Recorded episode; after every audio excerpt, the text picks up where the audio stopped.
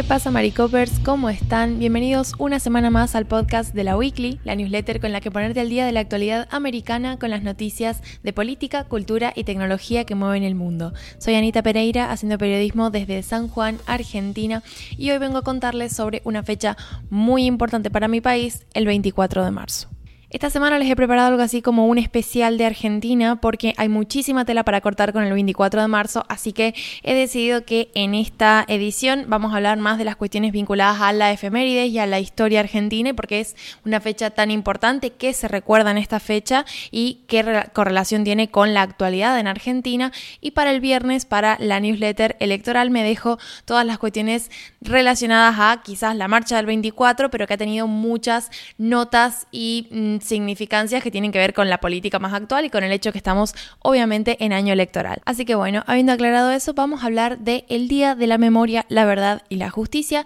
que como les decía se conmemora cada 24 de marzo. Este día tiene como objetivo recordar a las miles de víctimas de la dictadura cívico-militar que, eh, digamos, empezó a regir en el país tras un golpe de Estado en 1976 y duró hasta 1983. Este régimen dictatorial mantuvo una represión sistemática con contra opositores, ¿no? Que bueno, esa definición de opositores cada vez se hizo más amplia y por eso hay tantísimos, eh, tantísimas víctimas relacionadas con esta época oscura del país. Y bueno, estuvo caracterizada por la violación a los derechos humanos, a las garantías democráticas. Miles de personas fueron desaparecidas, torturadas, asesinadas por el Estado bajo este régimen y las consecuencias de estos actos persisten hasta la actualidad. Para ir desarrollando algunos de los temas principales vinculados a toda esta época y al por qué se recuerda cada 24 de marzo, he usado de columna vertebral una canción de León Yeco que se llama La Memoria y que me parece, digamos, que sistematiza y resume muy bien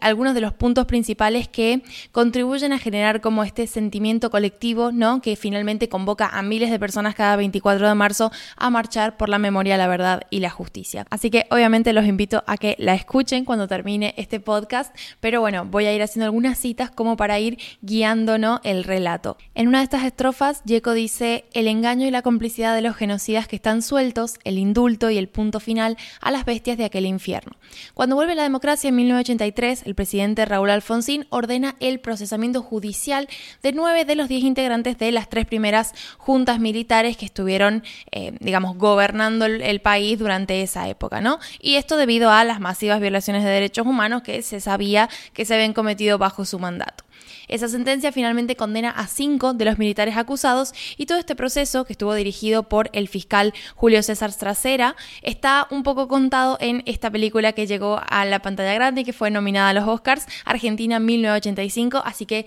si la quieren ver es, digamos, una, una muy buena forma de aprender más sobre este proceso específico que se conoce como el juicio a las juntas. Ahora, el juicio a las juntas, digamos, no fue suficiente porque en realidad solamente terminaron siendo condenados cinco de los militares cuando, digamos, habían muchos más involucrados, ¿no? Y además, Alfonsín sanciona otra ley, que es la ley de punto final, que lo que estableció fue un límite temporal de 60 días, de dos meses, para que todas las personas que habían sido detenidas, desaparecidas durante la dictadura pudieran denunciar sus casos y estableció que digamos, aparte de esos, luego de esos dos meses, corría un plazo de seis meses para la investigación de los casos y cuando esos seis meses terminaran, todos los casos que no se hubieran resuelto se iban a cerrar definitivamente. Esto obviamente hizo que muchísimos casos quedaran sin investigar y por lo tanto quedaran fuera del alcance de la justicia, pero es que además después, en 1989, el presidente Carlos Menem promulga un indulto a los militares condenados por crímenes de lesa humanidad y le garantiza la libertad a muchos de ellos. Entonces con esto digamos, todos los grupos que estaban peleando por lograr justicia y, todos los grupos de activistas de derechos humanos y demás,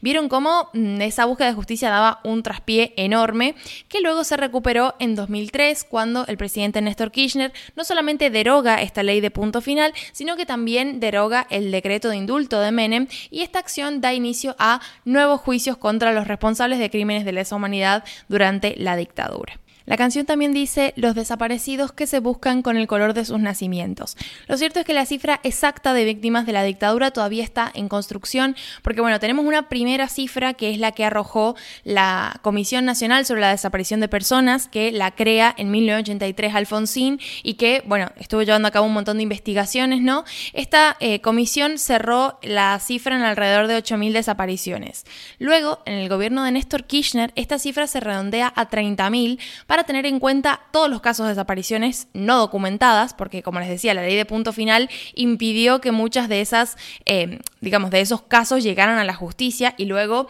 con el desfasaje temporal es más difícil recabar la información, las pruebas y demás. Y también para tener en cuenta a los hijos de muchas de las víctimas del régimen que estaban, que nacían en cautiverio, digamos, habían muchas mujeres que eran detenidas embarazadas y daban a luz en cautiverio en esas detenciones forzadas, y esos niños eran entregados a otras familias por los militares. Entonces, em, digamos, las familias de las personas desaparecidas no solamente perdían el contacto con esa persona desaparecida, esa mujer desaparecida, sino también con su hijo y no sabían si el hijo había nacido, si no, si estaba en otra parte, si digamos, toda, toda esa incertidumbre ¿no? que, que rodea la categoría de desaparición.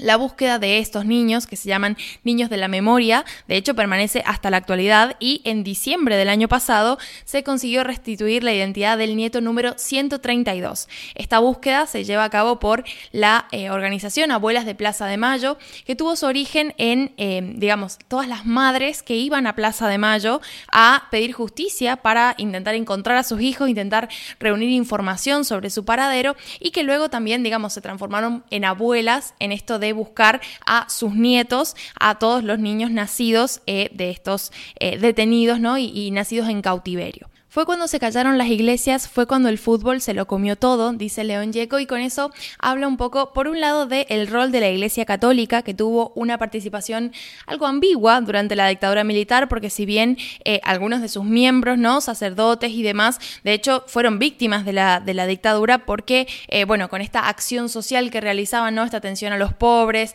y esta preocupación por la situación social, eh, bueno, finalmente entraban en la mira de los militares como bajo la categoría de subversivos y terminaron siendo muchos de ellos asesinados, desaparecidos y demás. Pero lo cierto es que la Iglesia Católica como institución mantuvo una separación, ¿no? una distancia con lo que estaba pasando y nunca se pronunció puntualmente en contra del régimen. De hecho, Videla, eh, Jorge Rafael Videla, que es uno de los ex dictadores, uno de los acusados, en una entrevista hace algunos años dijo que dentro de todo, si bien la Iglesia dijo algo así como que no era afín a nosotros y tuvimos como nuestros encontronazos, se manejaban con prudencia y no nos creaban problemas. Entonces, eh, bueno, ese rol de la iglesia obviamente fue sumamente criticado porque hablamos de un contexto en el que se producían constantes violaciones a los derechos humanos, había personas desaparecidas, eh, torturadas, asesinadas. Entonces, bueno, en ese contexto como mm, la distancia que tomó la iglesia fue bastante criticada. Y por otro lado, la mención al fútbol es muy interesante porque de hecho el fútbol se convirtió en una herramienta de propaganda del régimen. Muchos clubes fueron usados para ocultar y justificar estas violaciones a los derechos pero puntualmente hay un episodio que creo que es eh, sumamente destacable y tiene que ver con que Argentina fue el país anfitrión del Mundial de Fútbol en 1978.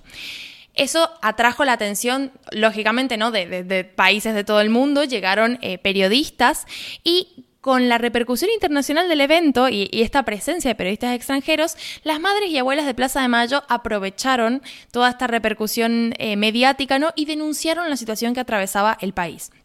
Ahí en la newsletter les anexo uno de los eh, videos ¿no? de, estas entrevistas que, se remontan a aquella época y que dieron a conocer al mundo lo que verdaderamente estaba ocurriendo en Argentina en, eh, digamos, un intercambio sumamente desgarrador entre un periodista que en principio había ido a cubrir el Mundial de Fútbol y se terminó encontrando con una situación de derechos humanos sumamente violentados y a estas madres y abuelas que, eh, digamos, hablaban desde la desesperación y desde el llanto porque la categoría de desaparecido, ¿no? Tiene que ver con, toda la cuestión de incertidumbre que rodea el hecho de saber si estos seres queridos están vivos, han fallecido, vale la pena seguirlos buscando, dónde están, si están vivos, qué les están haciendo, como toda esta sensación ¿no? de, desesperación que realmente se, se, evidencia en esta entrevista, así que bueno, ahí les dejo el link también para que la vean. Em, este es un poco el, repaso, no me quiero extender mucho para que ya, ya dejara la segunda parte con, los titulares, pero sí me interesaba hacer un recuento de por qué es tan importante esta fecha y por qué el, el 24 de marzo siempre es una convocatoria muy importante, ¿no? A nivel de las marchas, son miles las personas que se han reunido en los distintos puntos de encuentro en todo el país. Bueno, obviamente en Buenos Aires y en la capital ha sido multitudinaria, pero por ejemplo, yo que vivo en San Juan, que es una provincia dentro de todo bastante chica, la marcha estuvo repleta de gente y es un evento que, si bien obviamente está marcado por declaraciones y señalamientos que están vinculados a la política actual, y de eso voy a hablarles el viernes, no deja de ser un recordatorio sumamente necesario de la importancia de preservar los valores democráticos y cómo esa, em, digamos, cómo los valores democráticos nos atraviesan transversalmente al margen de las diferencias ideológicas, ¿no? Eh, o al menos así debería ser. Vamos con los titulares entonces. En primer lugar tenemos la aprobación de una legislación especial en el Senado estadounidense este pasado miércoles que lo que hace es derogar unos poderes que se otorgaron al Ejecutivo para el uso de la fuerza militar en el exterior, puntualmente en Irak. Vamos a dar un poco de contexto. En 2002, el Congreso aprobó una autorización para el uso de la fuerza militar, que es una eh, autorización especial, digamos, que otorgaba al entonces presidente George Bush la, la facultad de decidir invadir Irak y derrocar el gobierno de Saddam Hussein. Esta autorización lo que hace es, digamos, que el Ejecutivo se vuelva algo independiente del Congreso en lo que compete a eh, la invasión a Irak y a todas las cuestiones relacionadas. Entonces, por ejemplo, durante la administración de Obama, esta autorización se usó para justificar los ataques aéreos contra el Estado Islámico en Irak, pero también en Siria. Y durante la administración de Trump, en 2020, se usó para, digamos, eh, amparar todas las acciones que se tomaron en el marco del asesinato del general iraní Sem Soleimani. Lo que el Senado ha aprobado es la derogación de estos poderes que impediría a los presidentes estadounidenses realizar ataques en Irak sin la previa aprobación del Congreso. Es como una forma del Congreso de recuperar esa atribución que originalmente es suya, porque de hecho el presidente no puede decidir atacar un país sin el, permiso, digamos, del Congreso. En esta cuestión con Irak, puntualmente por esta autorización de 2002 que nunca se derogó, era, digamos, las reglas eran diferentes. Entonces, el Congreso está tratando de recuperar eso. La aprobación en el Senado se dio de forma bipartidista porque de hecho hay dos senadores, el demócrata Tim Kaine y el republicano Todd Young, que han estado trabajando en impulsar esta legislación y que llevan negociando hace bastante de ahí cada uno de estos senadores ha estado negociando y haciendo lobby con sus respectivos compañeros de partido para finalmente lograr aprobar el proyecto. El senador demócrata, por ejemplo, dijo que su desafío no había sido tanto ganar el apoyo como captar la atención del caucus en medio de toda esta agenda vinculada a problemas de seguridad nacional, ocasionada principalmente por el asunto de los globos de espionaje chinos. Young, por otra parte, sí tenía como más desafío en convencer a los republicanos, porque de hecho hay algunos de ellos que estuvieron presentes, digamos, en cuando se aprobó en su momento en el 2002 esta mm, eh, resolución, esta autorización especial, pero lo que dijo Young y los republicanos que finalmente votaron a favor de esta derogación es que entre el paso del tiempo y que hay una creciente oposición a esta guerra prolongada, ¿no? Dentro del Partido Republicano, finalmente fue más fácil cosechar apoyos de lo pensado y se logró la mayoría necesaria para aprobar en el Senado este proyecto. Ahora resta que la legislación se dirija a la Cámara de Representantes donde no está del todo claro si la bancada republicana va a aceptar. De hecho, los eh, detractores del proyecto, aquellos que eh, están en contra, hablan de que derogar estos poderes ahora mismo puede como proyectar debilidad en un momento en el que Estados Unidos todavía está enfrentando conflictos en Medio Oriente. Entonces, como bueno, puede ser percibido ¿no? como una, em, una cierta debilidad de Estados Unidos. Y, por ejemplo, el líder republicano del Senado, Mitch McConnell, que de hecho no está muy a favor de esto, eh, no asistió a la, a la votación porque estaba bajo licencia médica, pero sí dijo, nuestros enemigos terroristas no están poniendo fin a su guerra contra nosotros. Entonces, como bueno, por ahí tomar esta decisión es dar un paso atrás, ¿no? En esa guerra y hay muchos republicanos que no están en contra, así que cómo va a terminar la votación en la Cámara de Representantes todavía es un poco una incógnita.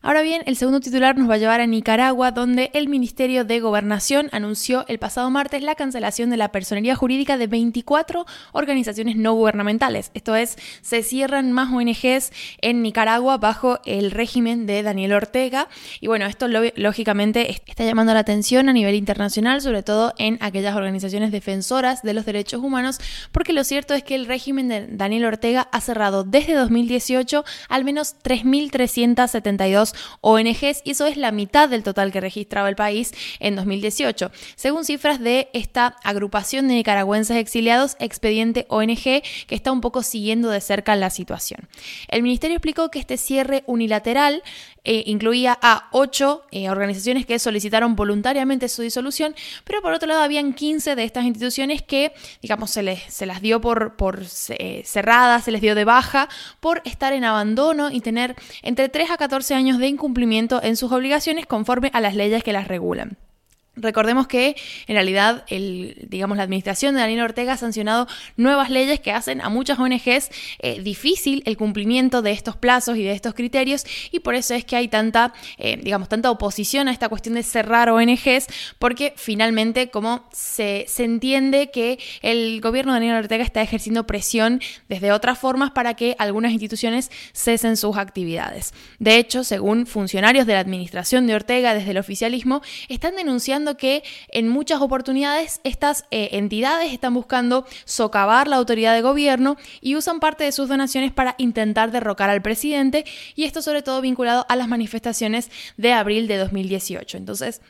bueno, de alguna forma se percibe desde muchas de las ONGs como una, una, suerte de, de, casa de brujas, de persecución política, ¿no? Que tiene que ver con cobrarse algunas cuestiones que datan de 2018. Este cierre masivo de ONGs en realidad es solo uno de los efectos colaterales de la gran crisis política y social que tiene ahora mismo Nicaragua. Y esta crisis, que está promovida por el régimen de Ortega, en realidad ha llevado también al rompimiento de relaciones diplomáticas con distintos países e incluso más recientemente con el Vaticano. Esta situación ha empujado a miles de nicaragüenses al exilio y es un exilio, digamos, forzado, lo que implica que emprenden travesías peligrosísimas eh, a nivel migratorio, ¿no? En un intento por abandonar el país y encontrar refugio en el exterior porque Nicaragua se vuelve cada vez un territorio más hostil para sus propios ciudadanos. Así que bueno, habiéndoles contado eso, como saben, en el newsletter hay enlaces para profundizar en los titulares, en el tema de la columna y también están los enlaces del monitor por si se quedan con ganas de leer más noticias. Eso ha sido todo por mi parte, espero que estén teniendo una linda semana y nos escuchamos pronto. Adiós.